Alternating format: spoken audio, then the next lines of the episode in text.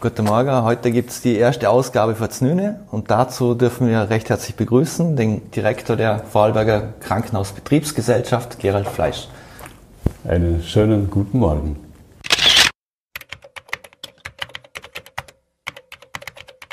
Herr Fleisch, äh, zum richtigen Znüne gehört dann Leberkäse. Ähm, Sie haben sogar ein Musikalbum mal gemacht mit Ihrem Bruder zusammen, das äh, Leberkäse tauft war. Muss ein Leberkäse schon fettig sein oder darf es ein vegetarischer sein? Also Leberkäse ist eigentlich ein, ein schönes Wort gewesen, grundsätzlich, weil es mit Leber anfängt. Im Dialekt ist ja nicht die Leber, mhm. sondern das Leben. Und das Lehrpapier hat ja alles. Also es darf mhm. alles sein, es gibt da keine Einschränkung. Wir haben dann versucht, den Begriff Leberkäse auch historisch aufzuarbeiten. Mhm. Lässt sich nicht festmachen. Einfach, wie es einem halt schmeckt. Da mhm. gibt es alle Varianten und es gehört einfach dazu. Und wenn ich mal einen richtigen Hunger habe, am Vormittag und ich habe die Möglichkeit, einen Leberkäse zu essen, das ist ein Glücksgefühl. Mhm. Jetzt ähm, können Sie verstehen, dass Menschen Soja-Leberkäse essen? Ja, also das ist der Vorteil am langsam älter werden, dass man toleranter wird und einfach sieht, dass Menschen ganz unterschiedlich veranlagt sind. Und ich, ich habe also durchaus nicht nur Verständnis dafür, sondern ich achte so, wenn jemand sagt, ich möchte bewusst etwas leben. Und ich glaube, das ist ein hoher Wert an sich, wenn man sich bewusst für etwas oder gegen etwas entscheidet und sich nicht nur so gehen und sagt, ja, ich schwimme halt in der Masse mit. Mhm. Also ich sehe das mhm. ganz positiv. Jetzt ist ja Soja-Leberkäse vermutlich ist er gesünder. Ähm, wie sehr achten Sie auf Ihre körperliche Fitness? Haben Sie da als Direktor von der Krankenhausbetriebsgesellschaft eine besondere Vorbildfunktion oder hätte man Sie zum Beispiel mit einem Bierbauch hingestellt? Also das weiß ich nicht, wie andere das beurteilen. Für mich selber ist das Thema schon ein ganz ein, ein wichtiges Thema, aber eins, das ich nicht übertrieb. Mhm. Also ich finde es gut, oder, wenn man so sieht, also es ist sicher gut, wenn man nicht zu viel isst, wenn man sich bewegt und wenn man darauf schaut, dass man genügend Schlaf hat, aber ja nicht übertrieben. Also ich bin sicher kein Asket, oder? Bin auch kein Sportler oder so, mhm. aber einfach äh, halt lernen können, das Leben genießen mhm. und die, wie es halt so schön heißt, nicht das Leben mit vielen Jahren füllen, sondern die Jahre mit viel Leben füllen. Mhm. Die vegane oder die vegetarische Lebensweise wäre das in dem Fall nichts für Sie. Und meinen Sie, dass die Menschen das eigentlich hauptsächlich machen, um Tierleid zu vermeiden oder weil es einfach eine Grundeinstellung ist? Ich glaube, da gibt es ganz verschiedene Motivationslagen. Also unser Sohn, ist jetzt 23, mhm. ist zum Beispiel bewusst Vegetarier mhm. und ich schätze das total, weil er da für sich dazu sich entschieden hat, dass er einfach einen Beitrag leisten will, mhm. ökologischen Fußabdruck. Und da ist eine Möglichkeit, vegetarisch zu leben. Mhm. Ich selber kann das nicht, weil ich einfach Fleisch sehr gern mag. Vielleicht bin ich auch von meinem Nachnamen und auch auf andere schon mhm. getriggert. Mhm. Aber ich achte das. Ich selber mhm. schaue, dass ich nicht zu viel ist, aber vor allem etwas, mhm. ich mag das halt gerne. Wir haben ja so ungefähr 10 Prozent der Bevölkerung würden sich selber als vegan oder Vegetarier bezeichnen. Ähm, lernen Menschen jetzt grundsätzlich heutzutage eher gesundheitsbewusster aus, aus ihrer persönlichen Wahrnehmung oder, oder täuscht es? Also wenn man die Statistiken anschaut und sieht, was sich da gerade in Österreich und in Vorarlberg abspielt, dann glaube ich, ist es nicht so der Fall. Also wir haben eine extrem hohe Fettleibigkeit unter Jugendlichen, also Adipositas mhm. oder Adipositas-Veranlagung. Mhm. Ich glaube, dass das eher abnehmend ist. Allerdings in der persönlichen Wahrnehmung sieht man schon, dass es viele Leute gibt, die sich ganz bewusst mit dem Thema auseinandersetzen. Mhm. Ich glaube, es ist eher so, dass es schwieriger wird, gesund zu leben. Mhm. Wir befinden uns ja da im, im Landeskrankenhaus Feldkirch. Ähm, Jetzt, wie, wie schlagt sich das eigentlich auf die, auf die äh, Küchen aus äh, von den Krankenhäusern? Muss man heute schon mehr vegan oder vegetarisch arbeiten zum Beispiel? Ja, das tun wir auch bewusst. Also einfach grundsätzlich als, als Landeskrankenhausgesellschaft haben wir einfach den Auftrag, äh, auch Vorbildwirkung zu haben in allen Bereichen. Und sei es Ökologie allgemein oder was Energieverbrauch, aber auch was Essen anbelangt. Und wir haben mit unseren Küchen schon den Auftrag, da erstens gute Lebensmittel einzukaufen und zum Zweiten etwas anzubieten, damit Leute, wenn sie heimkommen, vielleicht sagen, ah, das war gut. wir haben also tatsächlich täglich vier vegetarische Menüs zur Auswahl. Mhm. Jetzt, ähm, wenn, wir, wenn wir zu Ihnen kommen, ähm, Sie haben ja eigentlich Rechtswissenschaften studiert, mhm. ähm, mhm. haben da einen Master in Europarecht. Mhm. mhm. Ähm, hat, wieso sind Sie denn so in den Gesundheitsbereich gekommen oder gerutscht? Hat das einfach karrieretechnische Hintergründe gehabt oder, oder hat Sie die Thematik interessiert? Ja, also karrieretechnisch kann ich sagen, hat es das nicht gehabt, sondern ich fange vielleicht noch vorher an. Ich war ein mittelmäßiger bis ganz, ganz schlechter Schüler eigentlich und habe dann angefangen, Just studieren, weil es mich interessiert hat und das Fach wurde dann immer interessanter. Und dann habe ich einfach ein bisschen Triebel auf. Von den Möglichkeiten, die sich geboten haben, habe ich einfach Gebrauch gemacht. Und das Interesse ist immer mehr geworden. Je mehr man sich mit etwas beschäftigt, auch mit dem Gesundheitswesen, umso mehr ja, mag man es dann noch. Mhm. Und das hat sich dann ergeben und das ist eigentlich ganz angenehm, weil die Juristerei, ich bin ein großer Verfechter mhm. dieses Faches, umfasst ja das ganze Leben mhm. oder von der Wiege bis zur Bahre und ist eigentlich das Krankenhaus so, nicht? dass man am Beginn des Lebens bis zum Ende des Lebens einfach da sind. Mhm. Und ja, ich kann nur sagen, eine mega faszinierende Branche. Mhm. Wenn Sie sagen, ähm, es ist von der Wiege bis zur Bahre, ähm, mal, würden Sie sich selber als spirituell bezeichnen oder als gläubiger Mensch? Was, von was spielt Glaube für Sie für eine Rolle im Lehrer? Ja, das ist eine schöne Frage. Also der Begriff spirituell gefällt mir gut. Ich bin natürlich sozialisiert in einem sehr feinen, angenehmen Elternhaus, sehr katholisch geprägt, habe die ganze Ministrantenkarriere durchgemacht, mhm. habe dann noch lang äh, in Priesterseminaren gelebt während dem Studium, also eine gewisse Nähe, Nähe zur Kirche habe ich immer gehabt. Mhm. Aber sehe einige Dinge mit Distanz, einige Dinge sehe ich sehr positiv. Im Grunde habe ich ganz eine positive Einstellung gegenüber Religionen, was auch immer das für Religionen sind, weil jede Religion hat etwas Positives. Mhm. Und habe auch grundsätzlich eine gute Einstellung zur Kirche.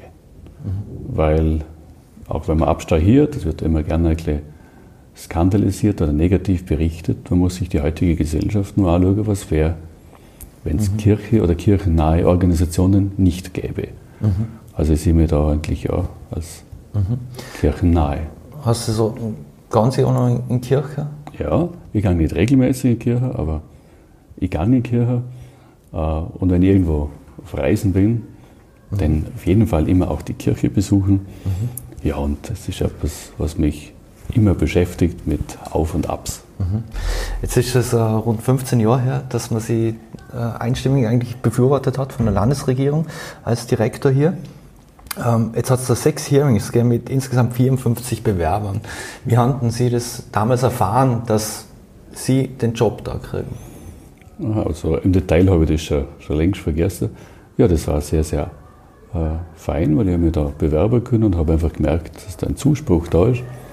Und dann denke ich, waren das vielleicht Telefonate, wo ich das erfahren habe und die haben mich einerseits gefreut, eine solche Herausforderung zu bekommen, aber natürlich auch Respekt gehabt mhm. vor dieser Aufgabe. Und diesen Respekt habe ich heute noch davor. Und ja, aber es ist schon so lange her, dass es schon mhm. langsam in der Erinnerung entschwindet. Mhm.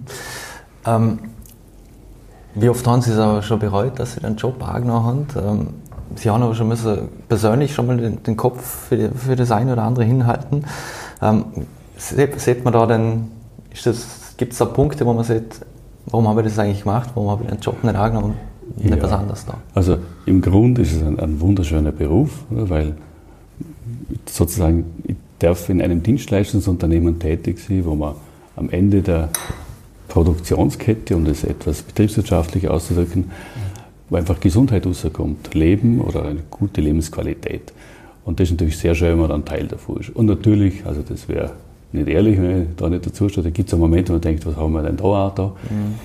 Aber summa summarum, auch nach all diesen Jahren, ist es eine schöne Aufgabe. Wir haben schöne Rahmenbedingungen generell da im, im mhm. Land. Oder? Wir haben, viele wissen das einfach nicht oder möchten so gerne wissen, wie gut es uns eigentlich geht in unseren Breitengraden. Und dass man dann noch add-on sozusagen zum Draufsetzen so ein tolles Gesundheitswesen hat, wo man eine Mitverantwortung hat so wie ich das in meinem Beruf auch kann, ja, ist das eine, mhm. wunderschöne Geschichte. Mhm. Ähm, wenn man sich, ähm, Sie haben Produktionsketten angesprochen, da fällt mir gleich der Begriff von Digitalisierung ein. Äh, wenn man auf politischer Ebene mit dem Wort, Stichwort Digitalisierung, äh, wenn man das einwirft, dann geht es meistens um Breitbandausbau und, und, und ähnliches. Ähm, was hat die Digitalisierung für Sie mitgebracht im Krankenhausbereich in, in den vergangenen Jahren? Ja, also grundsätzlich ist schon mal Digitalisierung oder technische Entwicklung immer was Positives. Mhm. Das möchte ich ganz klar sagen. Ich selber bin persönlich sehr, sehr technikaffin.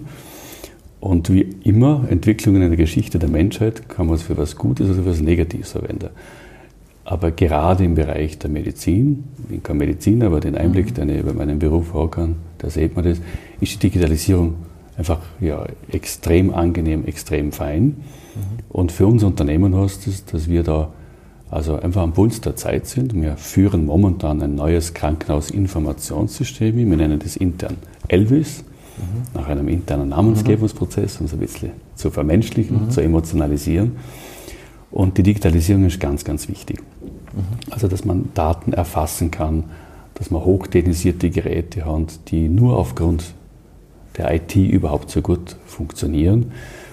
Und dass man, jetzt in Österreich auch das Thema ELGA wird immer angesprochen, einfach die Möglichkeit hat, jeder Bürger, jede Bürgerin, dass man die Daten sammelt, dass man eine gewisse Geschichte mitverfolgen kann und natürlich Diagnosen oder Therapien da viel, viel besser platzieren kann. Mhm. Ähm, können Sie so verstehen, dass, dass viele Menschen trotzdem besorgt sind, wenn es vor allem um das Thema Daten geht, ähm, dass sie Angst haben, dass ihre Daten gehackt werden, dass sie irgendwie in die Öffentlichkeit kommen. Man sieht es, sei es Facebook, sei es Amazon, sei es Google, die sind auch alle nicht davor gewappnet. Ja, also ich habe volles Verständnis davor, dass man da vorsichtig ist. Aber was wir feststellen oder was ich oft da bemerke, dass die Menschen oft halt mit zwei Gesichtern agieren. Oder? Man ist dann sehr gerne in Facebook, man geht ins Internet, hat nicht einmal einen Funken, eine Ahnung, was mit den Daten, die da generiert werden, passiert oder über die ganz großen Betreiber wie Google etc. Mhm. Da ist man recht großzügig, aber wenn es dann um Gesundheitsdaten geht, wäre man sehr restriktiv. Mhm. Also man muss einfach mit Augenmaß dran sein, man muss die Chancen der jeweiligen Applikation, der Anwendung mhm. sehr. Äh, ich kann mir vorstellen, dass es also aus meiner Wahrnehmung für den Gesundheitsbereich ganz gut ist, wenn man Daten erfasst und man da eine gewisse Großzügigkeit als Person auch hat. Mhm. Natürlich immer unter dem Mantel der Verschwiegenheit und mhm. Schutz der Intimsphäre. Und dass man in anderen Bereichen ein bisschen vorsichtiger ist, oder? Weil das Internet ist natürlich unglaublich und wer auf Facebook ist oder auf Twitter oder mhm. was auch immer es für soziale Plattformen gibt, mhm. Äh, das ist natürlich ein unglaubliches Gedächtnis. Und das mhm. kann auch in 30, 40 Jahren, wenn man im jugendlichen Übermut das eine oder andere postet, kann das dann einmal zum Nachteil werden. Und darum, ja, glaube ich, ist es gut, wenn man ein bisschen vorsichtig ist. Das Internet vergisst nicht. Ja. Ähm, anderes Thema ist wohl, also selbst die E-Card mit Foto ähm, mhm. ist ein großes Diskussionsthema, soll aber unter anderem zum Beispiel vor Sozialbetrug ähm, mhm. schützen. Mhm. Ist das ein Thema in, im Vorarlberger Krankenhäusern, dass Menschen so mit anderer Karte Leistungen ja, also ergaunern? In, in ganz vereinzelten Fällen äh, mhm. war das schon der Fall, aber es ist jetzt kein, kein großes Phänomen. Aber natürlich glaube ich, dass Digitalisierung oder Sicherheitsmaßnahmen einfach helfen, dass man rechtmäßig vorgeht oder anders ausdruckt, da habe ich auch eine klare Haltung, mhm. dass man die Sozialsysteme nicht ausnutzt. Mhm. Ähm, anderes großes Diskussionsthema war die, die Sicherheit von Ärzten und, und Pflegern, mhm. also Stichwort diese mhm. Übergriffe. Wie haben Sie da die Diskussion wahrgenommen, beziehungsweise was ist das Feedback, was Sie für Ihre Leute kriegen aus, aus den Krankenhäusern? Ja. Also zu dem Thema darf ich mal sagen, dass das also schon seit ich da bin ein ganz wichtiges Thema ist. Das ist mhm. permanent da. Oder weil im Krankenhaus hat man rund um die Uhr mit allen Menschen zu tun, in allen möglichen Situationen. Mhm oft auch krankheitsbedingte Ausnahmesituationen oder gerade am Standort vom Landeskrankenhaus Ranke, wo wir auch eine Psychiatrie haben. Ja. Da ist natürlich so, dass die Patientinnen, die Patienten da manchmal auch schon aggressiv sind oder, oder unangenehm sind. Ja. Das ist für uns ein Dauerthema. Und ja. darum wird das einfach seit Jahren wird das begleitet und da versuchen wir einfach punktgenau immer so den Ansprüchen gerecht zu werden. Und das Thema ist einmal mehr da, einmal weniger da und da muss man auch mit Augenmaß vorgehen. Mhm. Also wir haben eine Fülle an Maßnahmen da schon umgesetzt, werden aber auch in Zukunft wieder die eine Maßnahme erhöhen, die andere vielleicht etwas stagnieren je nachdem, wie der Bedarf ist. Aber wichtig ist, es ist kein Massenphänomen. Mhm. Und wir haben in unserem Unternehmen alleinig, was die Ambulanzfrequenzen anbelangt, haben wir ungefähr 400.000 Ambulanzkontakte jährlich. Mhm. Und da ist es doch erstaunlich, dass es zu verhältnismäßig wenig Übergriffen kommt, aber jeder Übergriff ist einer zu viel. Mhm. Und da müssen wir halt schauen, dass wir das mhm. halt punktgenau äh, ja, ständig beobachten und agieren. Mhm. Jetzt haben Sie die Ambulanzkontakte angesprochen. Es gibt ja eine sogenannte Gesundheitshotline mittlerweile. Mhm. Hat das geholfen das, mhm. oder, ist, oder ist es immer nur so, dass viele Vorarlberger, ähm, ja, wenn sie einen blauen Zeh haben oder, oder was auch immer, mhm. trotzdem noch zuerst in die Ambulanz rennen, bevor sie den Hausarzt oder einen Facharzt oder wie auch immer kontaktieren würden? Ja, also in dem Fall muss ich sagen, beides. Es hat natürlich geholfen, es ist eine tolle Initiative, dass man über die Nummer 1450 einfach Informationen bekommt, um eventuell nicht in ein Krankenhaus zu, zum gehen. Auf der anderen Seite natürlich äh, werden wir überrannt von Patienten. Mhm. Und das liegt zum einen einfach daran, dass die Krankenhäuser, und das sage ich natürlich auch mit einem gewissen Selbstbewusstsein, mhm. Sehr gut aufgestellt sind, sehr gute Dienstleistungen bringen. Man hat einfach sofort alles und Top-Mitarbeiter mhm. in allen Berufsgruppen. Mhm. Aber auf der anderen Seite müsste das eigentlich im niedergelassenen Bereich abgedeckt werden. Mhm. Ähm, jetzt, Sie haben selber das äh, Fachpersonal und äh, angesprochen, wie, wie gut Sie aufgestellt sind. Ähm, welche Rolle spielt beim Recruiting jetzt Geld eigentlich? Äh, Sie haben, und es gibt die Kampagne dort arbeiten, wo andere Urlaub machen. Mhm. Hat das schon sehr Früchte getragen oder, mhm. oder geht es vielen schon noch ums Geld? Also, da möchte ich so antworten, dass es im Gesundheitsbereich so ist, dass die Mitarbeiter einfach ganz, ganz eine hohe Identifikation mit ihrem Beruf haben. Im Grunde ist es eine Berufung, mehr als in den anderen Berufsfeldern, die es so gibt. Mit anderen Worten, es geht eigentlich nicht nur ums Geld. Es gibt Statistiken, internationale Zeugen, dass das auf siebten, achten, neunten, zehnten Platz ist. Am wichtigsten ist natürlich eine Erfüllung am Arbeitsplatz, Perspektive, mhm. das Aufgehobensein in einem schönen Kollektiv, tolle Mitarbeiter, und einfach das Gefühl zu haben, ich mache etwas Sinnvolles. Mhm. Äh, wir haben momentan das Glück, dass wir eine positive Ärztebilanz haben, zum Beispiel. Also es kommen mehr Ärzte ins Land, als das Land verlassen. Wir haben auch wieder leichte Wartezeiten auf Formulaturen, auf Plätze im klinisch-praktischen Jahr oder überhaupt da beginnen zu können. Mhm. Aber das heißt nicht, dass wir da jetzt stehen bleiben, sondern wir müssen uns extrem anstrengen, auch in Zukunft, dass wir genügend medizinisches, pflegerisches und sonstiges Personal im Unternehmen hat. Mhm. Wie wichtig sind da, oder was für Rolle spielen da so Benefits wie Kinderbetreuungsplätze etc.? Ja, extrem. Das ist ganz, ganz mhm. wichtig. Also für uns ist es schon beinahe eine Kerntätigkeit des Unternehmens, mhm. dass man Kleinstkinder, Kinderbetreuung, Kindergarten und Schülerbetreuung äh, anbieten, weil das einfach für viele Eltern, oftmals sind ja beide Elternteile im Gesundheitsbereich tätig, mhm einfach die Voraussetzung ist, überhaupt im Land zu bleiben oder ins Land zu kommen. Mhm. Und das ist etwas, da haben wir auch einen Paradigmenwechsel im Unternehmen. Oder mhm. bis vor ungefähr zehn, neun Jahren hat es immer genügend Mitarbeiter und Bewerber gegeben. Das hat sich gedreht, das mhm. Spiel.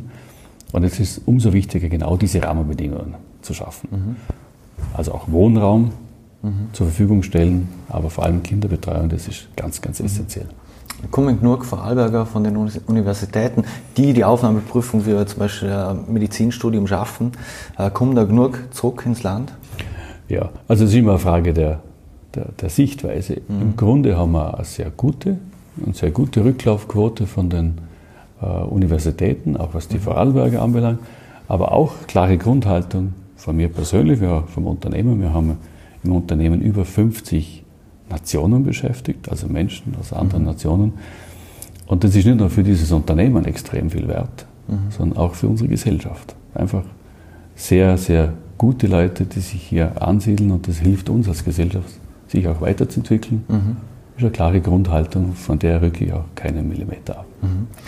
Äh, wie wichtig ist aus Ihrer Sicht, vor allem für, für junge Menschen, dass sie entsprechende Work-Life-Balance haben, wie es mhm. so schön im Neudeutschen ja. heißt?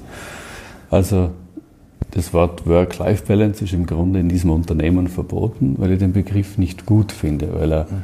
also eine Polarisierung macht und sagt, da gibt es die, die, böse Arbeit und da gibt es die gute Freizeit. Mhm. Das sollte so nicht sein. Sondern natürlich ist wichtig, dass man sich einer Familie zuwenden kann, dass man die Möglichkeit hat, Hobbys zu haben, dass man die Möglichkeit hat, auch ein Privatleben zu führen. Aber man kann sich als Mensch nicht teilen. Ich glaube, ein erfülltes Privatleben bringt einen erfüllten Beruf mit sich, einen erfüllten Beruf gibt ein erfülltes Privatleben. Mhm.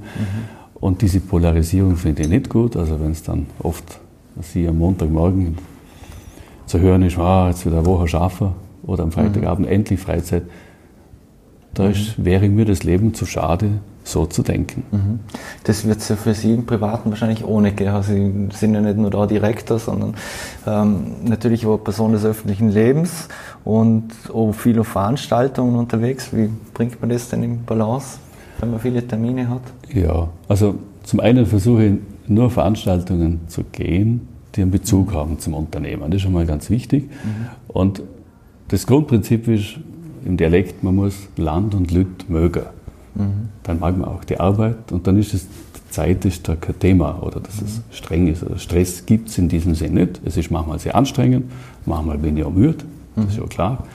Aber im Grunde ist es sehr, immer sehr persönlich. Jeder hat da andere Eigenschaften und, und Möglichkeiten. Mhm. Ich versuche schon auch ein sehr aktives Privatleben zu haben, habe das Glück, dass ich eine sehr äh, feine Familie und Großfamilie habe, dass ich mhm.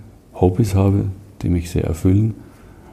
Aber der Beruf macht mir auch Spaß und ja, ist, ist natürlich ein Glück, wenn man in der, in der Balance leben darf. Mhm.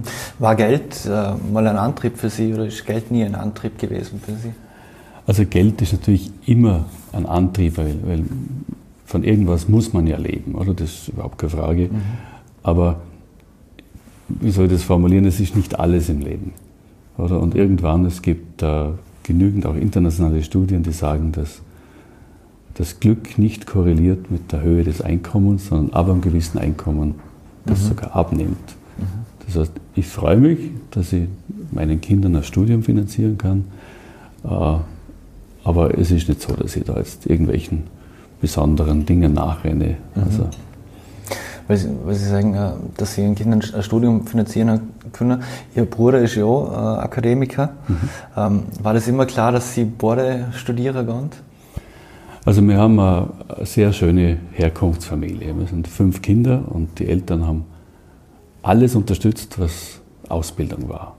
Mhm. Und das war für uns natürlich extrem hilfreich. Und das, das vorgelebt zu bekommen, war für uns fein. Also ich habe wir haben eigentlich alle Kinder, unter Anführungszeichen, ohne das jetzt als etwas Besseres darzustellen, mhm. die Möglichkeit gehabt zu studieren. Und das hilft uns einfach, weil das ganz fein ist. Man lernt viele mhm. Leute kennen, man lernt viele andere Denkweisen kennen. Und das war einfach ja, ein wunderbares Basislager zu Hause. Mhm.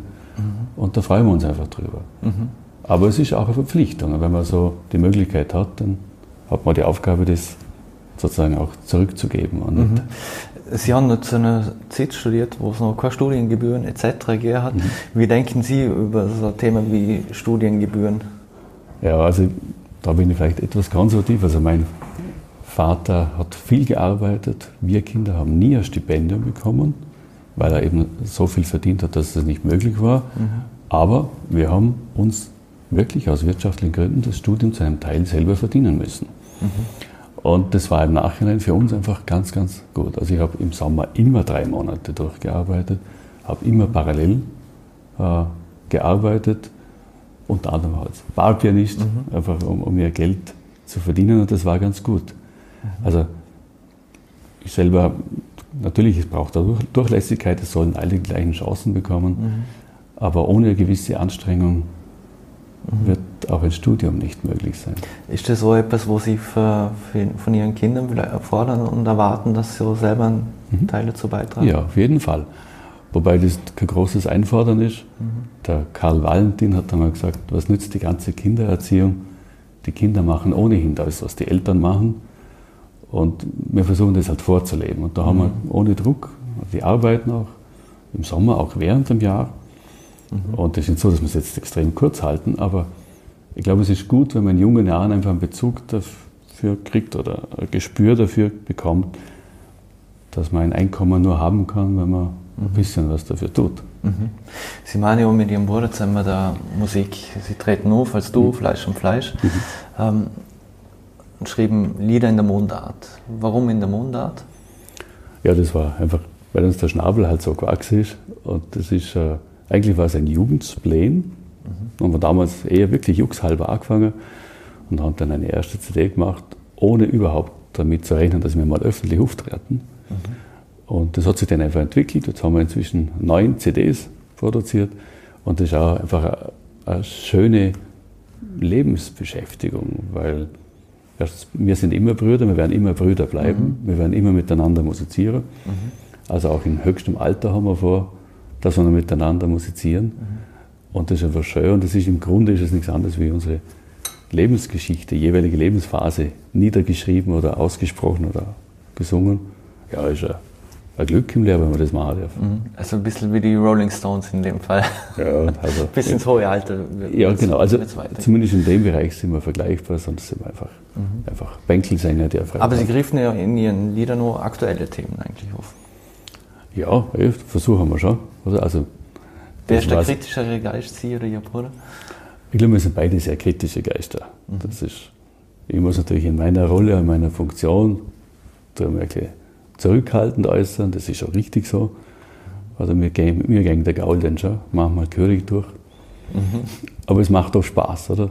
Das sind Dinge, die man vielleicht beruflich, im Sozialleben nicht völlig aussprechen kann. Über die Lieder geht es dann ganz. Sprache, Mundart ist schon etwas, wo man mit ähm, Heimat in Bezug bringen kann und äh, wo Identität irgendwo stiftet. Was bedeutet für Sie Heimat? Ja, Heimat ist ein ganz, ganz wichtiger Begriff, aber der muss ja nicht unbedingt örtlich gebunden sein, mhm. sondern Heimat soll das sein, wo man sich, wo man sich wohlfühlt, wo man halt daheim ist. Ich glaube, äh, ein Mensch mit Wurzeln steht das wie ein Baumarklee fester im Lehrer und ist allen möglichen Einflüssen etwas gelassener gegenüber. Darum mhm. glaube ich, Heimat bedeutet zum Beispiel einfach ein gutes Elternhaus oder ein gutes Sozialleben. Es muss nicht nur was Örtliches sein. Mhm. Oder? Und klar ist für uns oder für mich ist die Heimat äh, auf Radlberg. Oder? Ich bin in Lustenau mhm. aufgewachsen, bin ein Lustenauer mhm. vom Reh daher. Ist für mich eine Heimat. Wohne jetzt in Dornbirn, eine sehr schöne Stadt, das ist auch eine Heimat. Mhm. Habe meinen Hauptberufssitz in Feldkirch, eine wunderschöne Stadt. Mhm. Also würde man sagen, so vor Radlberg Mhm. Ist eine tolle Heimat. Sind Sie gern zurückgekommen vom Studium in Nürnberg? Ja, sehr gerne. Mhm. Also ich habe sehr lange äh, in Innsbruck studiert, war dann 15 Jahre in Innsbruck. War eine tolle Zeit, äh, interessant, aber wirklich zurück, wobei da gibt es viele Motivationslagen. Ne? Das war auch für unsere Kinder schön, oder die Großeltern in der Nähe zu haben, alle mhm. vier Großeltern. Also da gibt es ganz viele Dinge, die da natürlich begünstigend waren. Mhm. Es ist sehr viel passiert in Feldkirch, in den anderen Landeskrankenhäusern. Ähm, was sind jetzt so die, die nächsten größeren Dinge, die, die anstehen an Projekten, Umbauarbeiten, auf die Sie sich besonders freuen? Ja, also da wir, wir sind ja momentan, also vielleicht generell, wir haben ja die Möglichkeit gehabt in den letzten Jahren und da gilt mein Dank auch ganz bewusst auch der Politik und den politischen Rahmenbedingungen, weil das muss man sich auf der Zunge zergehen lassen, dass wir alle Standorte Generalsanieren haben können und nicht nur Generalsanieren, sondern weiterentwickeln. Also wir sind wirklich am Puls der Zeit, Lege Artis unterwegs mhm.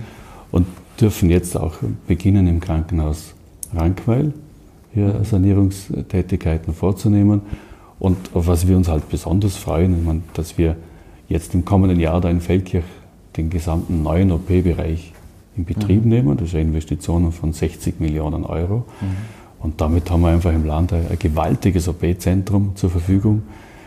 Und das sind bauliche Themen, aber das, was mich noch mehr freut, ist, dass wir einfach über hervorragende Leute verfügen. Also das, was man in der Öffentlichkeit nicht immer so wahrnimmt, ist, dass wir hier, mhm.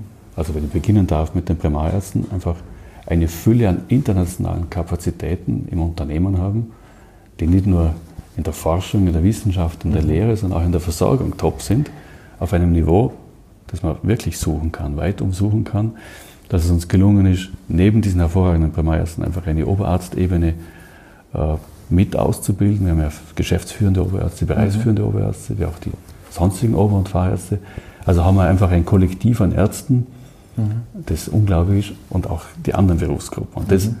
neben der Infrastruktur, das scheint mir einfach das noch Wichtigere und da gibt es auch wirklich mhm. also einige Galionsfiguren, die Vorarlberg einfach ganz stark beeinflussen.